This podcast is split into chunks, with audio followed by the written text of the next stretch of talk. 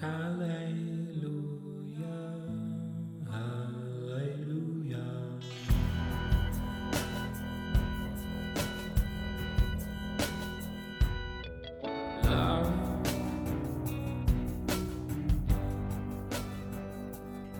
¿qué onda amigos? ¿Cómo están? Bienvenidos al episodio número 52 de Polos Abstractos y contando. Sí, por quien pensaba que ya nunca más me iba a volver a escuchar.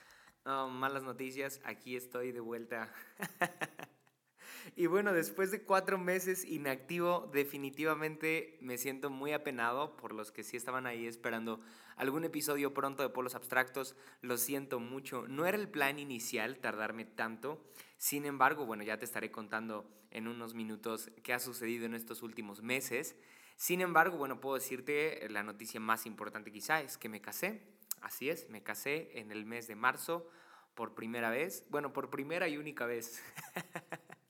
Dios, ya empecé mal. Ojalá Lili no esté escuchando esto, pero uh, sí, me casé y bueno, en, en enero quise tomar como un, un descanso, ya que un descanso de polos abstractos, ya que estaba siendo pues bastante complicado, demandante, vaya, el, el, hecho de planear una boda y todo lo que eso conlleva, el adaptarme a una nueva vida, eh, una nueva casa y todo eso. Entonces creí que después de la boda, quizá unas semanas después, iba a estar listo para poder grabar. Sin embargo, ah, lamentablemente estamos en, un duelo, mi esposa y yo, ya que hace unas semanas Ah, para ser exactos, pues hace dos meses perdimos a, al hermano de, de, mi esposa, mi cuñado y después a su abuelito. Entonces, bueno, estamos en un tiempo de cambio, de adaptación y aunado a eso, pues estamos en un duelo, lo cual ha sido demasiado complicado para, para ambos, pero igual hemos visto mucho a, Dios fortaleciéndonos, por medio de amigos, por medio de personas y bien, después de, después de un tiempo creo que estoy listo para grabar algunas cosas. ¿Por qué te comento todo esto? Bueno, para que sepas el contexto en el cual me encuentro justo ahora, ya que este episodio y los siguientes tienen que ver justamente con, uh, con muerte, ¿ok? Tienen que ver con muerte y vida, tienen que ver con el hecho de morir, el hecho de dejar de existir. Y sí, así ya no, no tendré que mentirte, ¿no? tengo que ser honesto y decirte, ok, te estoy compartiendo esto porque en realidad esto es lo que estoy viviendo, el conflicto de una pérdida, el conflicto de dejar ir a alguien a quien quiero, dejar ir a alguien a quien amo. Entonces, Sí, no pensaba decirlo en realidad lo que estamos pasando ah, por discreción, pero también creo que el micrófono de aquí de Polos Abstractos me sirve muchas veces para, uh, pues sí, poner en orden muchas ideas eh, que traigo en el corazón y, y, justamente este episodio y los próximos tienen que ver con eso, con algo que estoy viviendo y cómo Dios le ha dado orden y sentido a muchos pensamientos y así me ha aligerado bastante la carga eh, la, palabra eh, y lo que Dios es, vaya. Entonces, sí, mi esposa y yo hemos descubierto cosas que no sabíamos de Dios, de, la iglesia, de la palabra, y ha sido increíble eso, porque hemos descubierto uh, nuevas formas de, de apreciar a Dios. Entonces, Sí, estoy muy contento de poder grabar nuevamente, sin embargo tenía que decirte eso, tenía que ponerte el contexto real eh, para que no pienses como que es solo teología o solo un estudio, no, en realidad sí está siendo una experiencia para mí este tema de la muerte, este tema de dejar ir a alguien y también por si no lo sabías, bueno, hace casi dos años yo perdí a mi hermano menor, mi único hermano, para ser exactos, y eh, en esos días también grabé algo, no sé si fue en esos días, quizás sí, uh, un episodio que tenía que ver con, con, la muerte. Uh, bueno, de hecho tengo varios que hablan de la muerte. Eh, el de No sé si morir, creo que es un episodio en el que se habla muy bien de la muerte, pero uh, en, esta ocasión, bueno, vamos a darle un giro a, los, a, este episodio y a los que vienen para hablar de, la muerte. Como ya te diste cuenta, este episodio se llama El epitafio de Pablo. Sí, epitafio de Pablo. Me encanta esa palabra de epitafio. Por si no sabes qué significa, bueno, tiene que ver con una frase que conmemora la existencia de alguien. normalmente tiene que ver con... Ah, con algunas frases o algunas leyendas que se ponen en las tumbas, en las lápidas, ¿sí? Como para recordar a un ser querido que ya no está. Entonces, suelen ser las palabras más importantes para conmemorar la existencia de esa persona. Suelen ser también palabras que nos recuerdan algo de su persona, algo de sus actitudes o algo que marcó en nuestra vida, ¿no? Entonces, ah, suelen ser las últimas palabras, ¿sí? las últimas palabras dedicadas a la persona que se fue o muchas veces también suelen ser las últimas palabras que esta persona que está agonizando menciona. Entonces, sí, por eso ah, me gusta la palabra epitafio, porque eh, es una palabra para empezar ah, interesante que no se descubre tan fácilmente, o sea, no, no se sabe tan, tan, tan a simple oído qué significa. Sin embargo, tiene un, significado muy interesante. Entonces, sí, este episodio se llama El Epitafio de Pablo, vamos a hablar de eso. En la siguiente semana estaré hablando del Epitafio de Moisés. La siguiente semana estaré hablando del Epitafio de David. Y por último, cerraremos con broche de oro hablando del Epitafio de Jesús. Y sí, serán las últimas palabras de estos cuatro personajes que quizás son de los más representativos en la Biblia y cada uno de ellos nos enseña algo acerca de Dios. O sea, no solamente se trata de, ah, está chido su epitafio. No, ah, seguramente si son las últimas palabras de estos cuatro hombres, entonces encierran una gran verdad que quizá no están a, simple vista, ¿no? Para nosotros. Entonces habrá que descubrirlo, habrá que meternos mucho más a la Biblia que, que, que sencillamente pronunciar el epitafio, habrá que ver cómo vivieron, por qué vivieron así y por qué estas últimas palabras son tan importantes para ellos. Entonces, sí, va a estar muy bueno, muy buena esta serie que si bien no la quiero llamar una serie, pero eh, sí, es una serie, ¿no?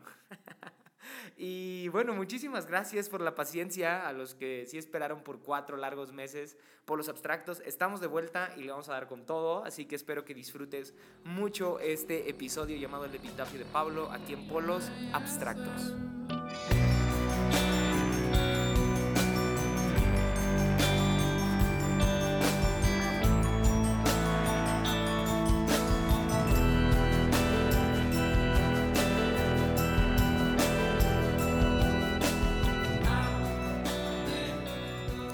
Ok, vamos a darle. Ah, me siento nervioso, honestamente, pero también me siento animado por, por volver a, este, a esta antigua sensación de, de, enseñar algo aquí en, en, un lugar en el cual solamente estoy yo. Pero confío en que estás ahí como atento, estés haciendo lo que estés haciendo, no importa, estés lavando trastes o en el baño, no sé. ok, uh, el epitafio de Pablo. Uh, me gusta mucho la vida de Pablo, quizá ya te habías dado cuenta porque Varios de eh, los episodios de Polos Abstractos tienen que ver con él. Sí, sí, sí, me siento mal también de reconocerlo porque algunas personas me han, me han dicho como, hey, no manches, siempre hablas de Pablo. Oh, sí, no sé, aprendo, aprendo bastante de él y mm, me gusta ver cómo es que él se despide. Se despide de la iglesia, se despide de uno de sus más grandes colaboradores o hijos espirituales, no sé cómo quieres decirle a Timoteo. ¿sí? Él, escribe una carta a Timoteo en la cual literalmente se está despidiendo. Entonces, sí, estas pueden ser quizá las últimas palabras de Pablo. Por eso me gusta creer que este es su epitafio. Y si, y si no fue así, bueno, en este episodio va a ser así, ¿ok? uh, segundo de Timoteo 4, versículo 7. Sí, el contexto pues es Pablo despidiéndose, como te lo decía, de, Timoteo y, de, la iglesia que, Timoteo pastorea. A versículos antes, Pablo le da una serie de instrucciones claras a Timoteo de cómo se debe de portar, de cómo debe de, ser ante la gente, pero en el versículo 6, según de Timoteo 4:6, Pablo empieza a despedirse, ¿sí? Y le dice, yo por mi parte, esto se lo dice a Timoteo. Yo por mi parte estoy a punto de ser ofrecido como un sacrificio. Wow. Y el tiempo de mi partida ha llegado. Mm, el versículo 7. He peleado la buena batalla, he terminado la carrera, me he mantenido en la fe. Me encanta el versículo 7. Te lo vuelvo a leer. He peleado la buena batalla, he terminado la carrera y me he mantenido en la fe. Hace unos días, que, bueno, hace unas semanas ya, que estábamos en un, en un, en un velorio, en, en, un tiempo en el cual estaba por ser enterrado un, un ser querido, eh, el abuelito de, de, mi esposa. Uh, recuerdo que en la familia empezamos a platicar acerca de cuáles era la, la, cuál era la frase que, que queríamos que, que engalanara ¿no? el, el homenaje que le íbamos a hacer a, nuestro abuelito. Y bueno, eh, entre todos los textos que buscábamos, ah, se me ocurrió pronunciar este y les dije, ¿por qué no usamos 2 de Timoteo 4.7 ¿no? para, para recordar así a, nuestro abuelito y decir que él ha peleado la buena batalla, ha terminado la carrera y ha mantenido la fe? Y sí, fue el que elegimos. Sin embargo, este texto se quedó en mi corazón, se quedó en mi mente y me puse a pensar en por qué Pablo describe así su vida, de estas tres formas. ¿sí? He peleado la buena batalla, he terminado la carrera y he mantenido la fe, me he mantenido en la fe. De esas tres formas, Pablo describe su vida justo antes de morir. Ya sé, es un texto muy bueno, es un texto que anima seguramente cuando ya alguien está por, por perder la vida, seguramente yo lo pensaré en los últimos minutos de, de mi existencia, sin embargo, en, en la boca de Pablo se vuelve muy valioso este texto en los labios de Pablo se vuelven palabras demasiado trascendentes para la vida cristiana, ¿sí? Porque no solamente Pablo se está despidiendo o no está haciendo una especie de texto poético, ¿no? Ay, qué lindo se escucha la buena batalla, la carrera y la fe. No, no, no, en realidad creo que Pablo sí está dando el secreto de tres cosas que son para él la vida, ¿no? Entonces, no sé si a ti, a ti te ha pasado que, que te encuentras a una persona mayor, a un abuelito, a un anciano, y quieres platicar con él, a mí me pasa mucho, eh, yo platico mucho con personas así mayores, las considero muy sabias, también sé que no todos los ancianos son sabios, ¿verdad? Pero me gusta platicar bastante con personas mayores, creo que tienen cierto conocimiento que, que se esconde para mí, ¿no? Entonces es platicando con ellos, como que les pregunto cosas así bien raras, que también quedo como tonto muchas veces. Porque sí, a, veces también creo que, que, abuelitos o ancianos son muy prácticos, muy sencillos y yo creo como que esconden una perla de sabiduría bien abstracta, pero no, muy sencillo lo que a veces te dicen. Y me encanta que estas palabras tan sencillas de Pablo al mismo tiempo escondan un misterio demasiado interesante acerca de la vida. ¿sí? Ah, lo repito, estas palabras sencillas en la boca de Pablo también son un misterio para la vida cristiana, ¿sí? son un misterio que pocos alcanzamos a descubrir, pero que creo la palabra lo confirma muy bien este epitafio de Pablo con otros textos que, voy a mencionar ahora. Pero mm, vamos a iniciar parte por parte, ¿ok? Pablo describe, he peleado la buena batalla, o sea, ya estoy por morir y estoy consciente de que he peleado la buena batalla, refiriéndose a que su vida fue una batalla bueno, no solo una batalla, fue una buena batalla, ¿sí? Es decir, tuvo que ver con conflicto, tuvo que ver con sufrimientos, tuvo que ver con, ah, eh, con crisis, con tempestad, con problemas, con ah, sacrificio, con dolor, con llanto, con tempestades, con naufragios, con prisiones. Eso fue la vida de Pablo, fue una batalla que él tuvo que pelear, ¿sí? Me gusta que la primera forma en la cual Pablo describe la vida sea una batalla que se pelea. Así es la vida para Pablo, es como una batalla que se tiene que pelear. Y es curioso, ¿no? Que cristianos no estamos tan adaptados a este tipo de palabras, no estamos tan acostumbrados a que alguien nos diga que sí, la batalla, perdón, la vida será una batalla.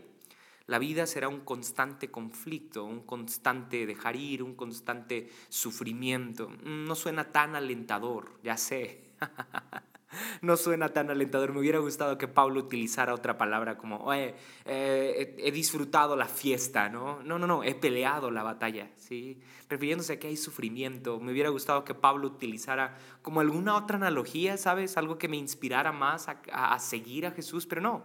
Pablo dice que la vida es una batalla que debe de pelearse. El mismo Pablo escribe a otras iglesias, en especial a la iglesia de los colosenses, y vemos como en Colosenses 1.24, Pablo dice lo siguiente, ahora me alegro en medio de mis sufrimientos por ustedes y voy completando en mí mismo lo que falta de las aflicciones de Cristo en favor de su cuerpo que es la iglesia. ¡Wow! ¡Qué buen texto! Para empezar, Pablo dice que en medio de los sufrimientos Él está alegre. Qué difícil esto, porque en realidad tú y yo, obviamente, no solo como cristianos, cualquier ser humano creo que está mucho más cómodo, más feliz y más pleno en tiempos donde no hay sufrimiento, pero Pablo nos enseña un nuevo lenguaje. Mm, ¿Qué, tan, qué, qué tanto podrías decir esto tú? ¿Mm? ¿Qué tan convencido puedes decir esto, de que te alegras en medio de los sufrimientos? Difícil, ¿no? Solamente por medio de la ayuda del Espíritu Santo, solamente por medio de la guianza del Espíritu de Dios es que podríamos decir esto. Y entonces Pablo nos está retando a ti y a mí a llevar nuestra vida a ese nivel, al nivel en el cual podamos decir convencidos, sí, he peleado la buena batalla, me alegro en medio de los sufrimientos. ¿Qué epitafio te gustaría tener a ti? Piénsalo aquí. ¿Te, gustaría que este fuera un epitafio en tu lápida, en tu tumba? Oh, tal persona, Abdiel, peleó la buena batalla, ¿sí? No, no vivió momentos fáciles, no vivió momentos eh, tan, tan, tan alegres, vaya, tan, tan plenos, pero aún así peleó la buena batalla. Y Pablo está consciente de esto, de que la vida se trata de sufrimientos. Pero me encanta cómo termina este texto de Colosenses 1.24. Porque dice Pablo, voy completando en mí mismo lo que falta de las aflicciones de Cristo. Es decir, todas las aflicciones que Cristo no vivió en tierra, tú y yo las completamos. Sí, eso es lo que dice la Biblia. Ya sé que puedes utilizar ese texto de Hebreos en el que dice que Cristo fue tentado en todo, ¿no? Pero no pecó en nada. Bueno, aquí no se refiere a tentaciones, se refiere a aflicciones, se refiere a sufrimientos, ¿ok? Entonces, hay sufrimientos que Cristo no vivió porque la... la Ah, el ejemplo clave o el ejemplo que, se me ocurre ahora es que muchos mártires después de Jesús vivieron cosas mucho más terribles que Jesús. Piénsalo un poco. Mm, hubo gente que fue hervida en aceite. Eso es mucho más, no sé, humanamente hablando, eso es mucho más fuerte que la cruz. Es mucho más doloroso, eh, tu muerte se prolonga más y entonces es más tortura. Qué complicada una muerte así. Bueno, hay historias de mártires que fueron eh, expuestos a una terrible tortura como que se les quitaba la piel, ellos cargaban su propia piel y se iban a enterrar ellos mismos a, su tumba. ¡Wow! Eso, eso, es, eso es muy dramático, muy sangriento, es mucho más fuerte que la cruz misma. Mm. ¿A qué quiero llegar? No, no, no quiero decir, hey, Jesús no sufrió tanto. No, no, no.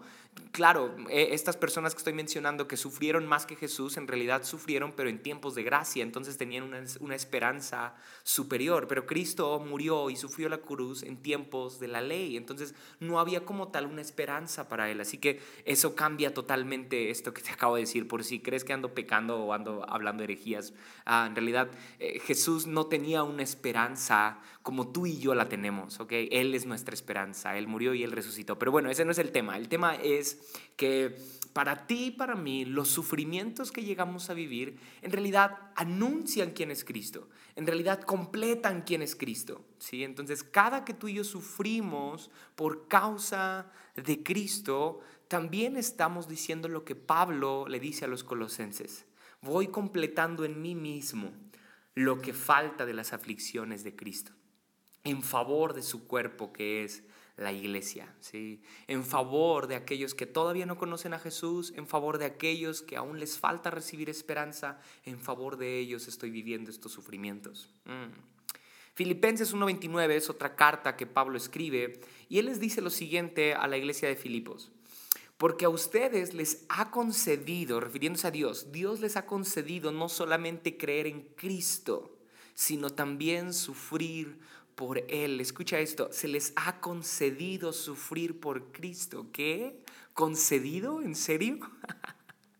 concedido como si hubiera sido una petición de los filipenses. Imagínate que, que, en nuestras oraciones, en lugar de pedir mm, galardones, de pedir victorias, de pedir logros, empecemos a pedir sufrimientos.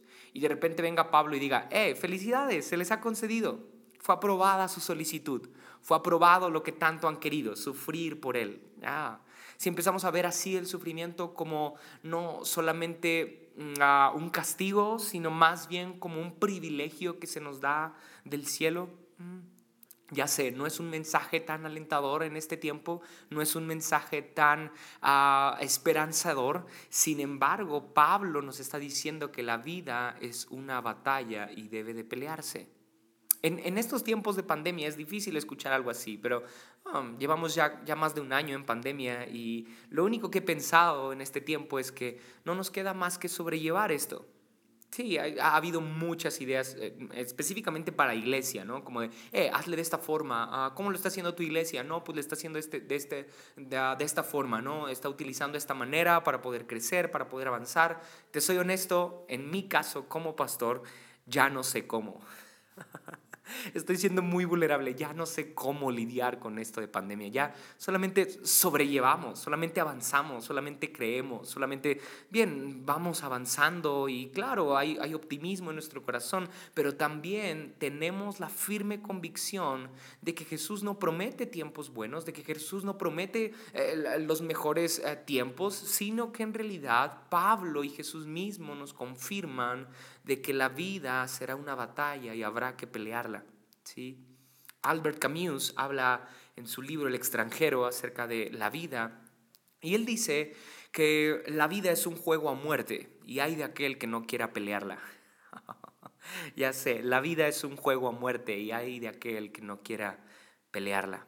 Mm, y no hablo solamente de una muerte terrenal, ¿sabes? No hablo de una muerte física, hablo de una muerte a nuestros deseos, a nuestros sueños, a nuestros anhelos, a nuestros planes. Hablo de, morir a nuestro yo también, de morir a nuestro ego, de morir a nuestra persona misma. Mm. ¿Qué tanto estás peleando la batalla? Sí, piénsalo. ¿Qué tanto estás peleando la batalla? ¿Qué tanto estás sufriendo por Cristo? ¿Sí? Ah, ahora, lo, difícil no es eso, porque sé que muchas personas quizá pueden sufrir por Cristo. Lo difícil es alegrarnos en medio de ese sufrimiento. Eso sí es un reto, ¿sí? Ah, bueno, sufrir lo hacen incluso personas que no creen en Dios, incluso los ateos sufren. sí, ah, y ojalá sufran más que... No, no es cierto, es broma, es broma, eso sí, es que tú eres ateo, no te preocupes, Dios te sigue amando aunque no creas en Él. Pero bien, a lo que quiero llegar es esto, a que, a que no, no basta con sufrir, sino que Dios nos pide alegrarnos en medio del sufrimiento y ver el sufrimiento como un privilegio que Él nos ha dado. ¿sí? Ah, interesante. Entonces sí, la vida es una batalla que se pelea. El sufrimiento es algo que debe resistirse. Resiste, ¿sí? Resiste en este tiempo de cambio, en este tiempo de crisis, en este tiempo de, de tempestad. Resiste resiste. Mm, estamos peleando la buena batalla. Y para terminar este punto solamente quiero diferenciar entre una buena batalla y una que no. Porque Pablo no dice he peleado la batalla, no, no, marca, bueno, hace, hace una diferencia entre cualquier batalla y, y esta, ¿no? Porque dice he peleado la buena batalla. ¿Cómo distinguimos cuál es la buena batalla? ¿Sí? Hay una canción de Fermín Cuarto que me gusta mucho en donde dice batallas vanas. No recuerdo exactamente cuál es, pero bueno, puedes aventarte un clavado a todas las canciones de Fermín Cuarto. por, ahí lo encuentras, pero él dice eh, que, que, hay batallas vanas, hay batallas que son innecesarias, ¿sí? Y son esas batallas en las cuales nos metemos torpemente por nuestras malas decisiones. Pero hay una buena batalla y es la batalla de nuestro llamado, es la batalla, la, la, buena batalla se distingue de otras batallas porque esta consiste en estar siguiendo a Jesús y por ende estar teniendo ciertos sufrimientos a causa de esto, ¿sí? Me refiero a que por supuesto que hay personas en el mundo que también sufren, hay personas en el mundo que también pierden a sus seres queridos y mucho más en este tiempo, ¿no? Sin embargo, para ti y para mí, que no estamos exentos, Ah, de estas batallas, que también perdemos a seres queridos, que también sufrimos abusos, que también sufrimos pérdida, que también sufrimos escasez, en realidad para ti y para mí, estas batallas no son más que batallas como para otros. Para ti y para mí son una buena batalla porque tienen que ver con que nos, nos llevan a nuestra esperanza que es Cristo. ¿sí? Tú y yo tenemos una esperanza, la gente del mundo no tiene una esperanza. Quizá está viviendo una batalla incluso que, es más fuerte que la nuestra o no es tan fuerte como nuestra batalla, pero ellos no tienen esperanza. Así que una, buena, una batalla, perdón, se vuelve una buena batalla cuando hay esperanza. ¿sí? Así que las batallas en las cuales no tienes esperanza ah, no son una buena batalla. Sí, lo repito, las batallas en donde no tienes esperanza no son una buena batalla. Pablo dice, peleado la buena batalla, es decir, tengo esperanza de que aún, no sé a los cuántos días Pablo iba a perder la vida, pero creo que si al siguiente día él iba a ser sacrificado, él está consciente de que al, tercer día o pasado mañana, mejor dicho, él iba a estar con Cristo. Había esperanza, había esperanza porque había peleado una buena batalla. Entonces, ¿por qué no le pides a Dios que en esta batalla que estés viviendo se convierta una buena batalla dejando que Él ponga esperanza en tu corazón. ¿Sí? Para que podamos resistir la batalla, para que podamos eh, sufrir contentos, sufrir alegres, ¿ok? Ah, está raro eso, pero sí, así es, ¿ok? Ah, y bien, vamos a leer un poco acerca de la carrera, ¿sí? Pablo dice en 2 Timoteo 4, 7, he terminado la carrera, ¿sí? La carrera. Me gusta, me gusta que Pablo describa su vida como una carrera. Ah, no precisamente como una carrera de competencia, de ver quién gana, sino más bien como una carrera de paciencia, de perseverancia. ¿sí? Dice Hebreos 12.1, por tanto, también nosotros que estamos rodeados de una multitud tan grande de testigos, despojémonos del lastre que nos estorba, en especial del pecado que nos asedia, y corramos con paciencia la carrera que tenemos por delante. Ah, no se sabe bien quién escribió el libro de Hebreos. Sin embargo, a mí me gusta creer que esta parte por lo menos la escribió Pablo. Si es que fue un compendio de, textos, bueno, me gusta creer que esta parte la escribió Pablo, porque ah, parece que Pablo repite muchas veces esta idea de la carrera. Ahorita te voy a regalar otros textos en donde Pablo nos ilustra acerca de la vida como una carrera. Pero en especial en este, me gusta que Pablo diga que la carrera en la cual tú y yo estamos debe correrse con paciencia. ¿Mm? ¿Has visto eso? ¿Algún corredor que corre con paciencia?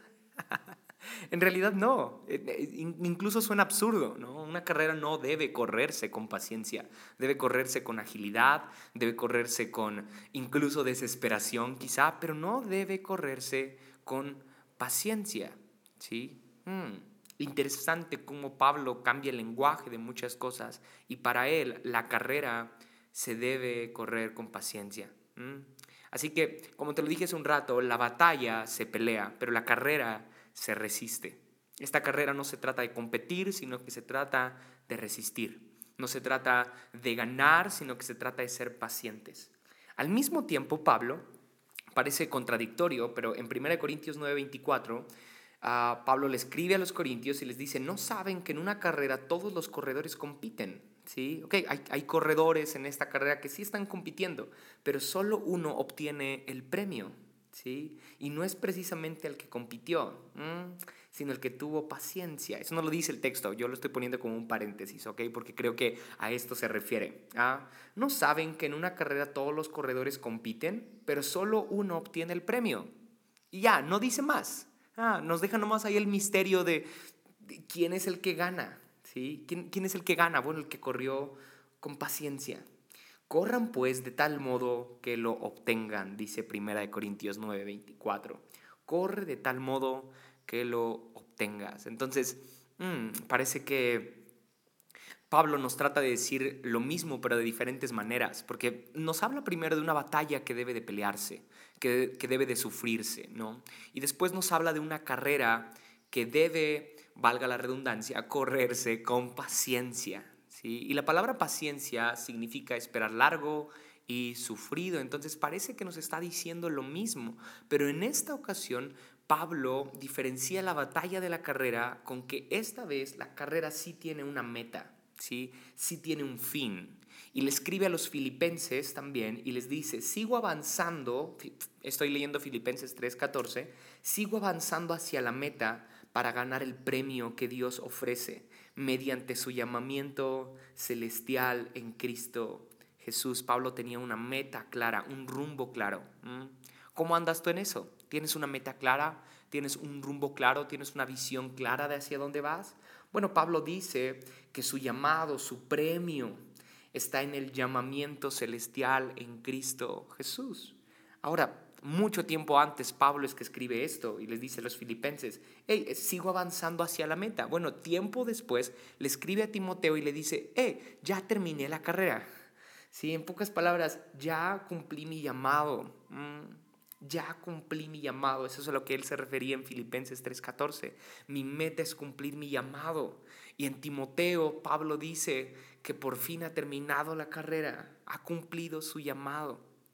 Mm, quizá uno de los libros más ah, famosos y vendidos entre los cristianos es el de una vida con propósito. ¿sí? Si es que no lo has leído, bueno, hazlo, que seguramente ya lo hiciste, ¿verdad? Pero ahí detalla muy bien cuál es nuestro propósito en la vida, cuál es nuestro llamado en la vida. Bueno, te, quiero decir alguna frase que quizá suena a cliché, pero que en realidad sí esconde una verdad muy linda para ti y para mí. Ah, vive de tal forma que estés cumpliendo tu propósito, que estés cumpliendo tu llamado por lo cual Dios te ha traído aquí a la tierra. ¿sí? Corre la carrera con paciencia, de tal forma que cuando lleguen los últimos días de tu vida puedas decir, ah, he cumplido mi propósito aquí en la tierra, he cumplido mi llamado. Curiosamente, el ingrediente que muchas veces nos falta para poder cumplir nuestro propósito es paciencia, ¿no lo crees?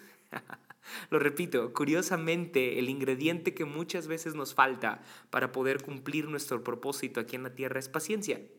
Creemos muchas veces que necesitamos recursos, que necesitamos talentos, que necesitamos ánimo, que necesitamos ah, sentir el, deseo de cumplir nuestro propósito como si se tratara de sentimientos o de emociones, pero no, necesitas paciencia, paciencia, paciencia. ¿Qué tan paciente eres contigo mismo?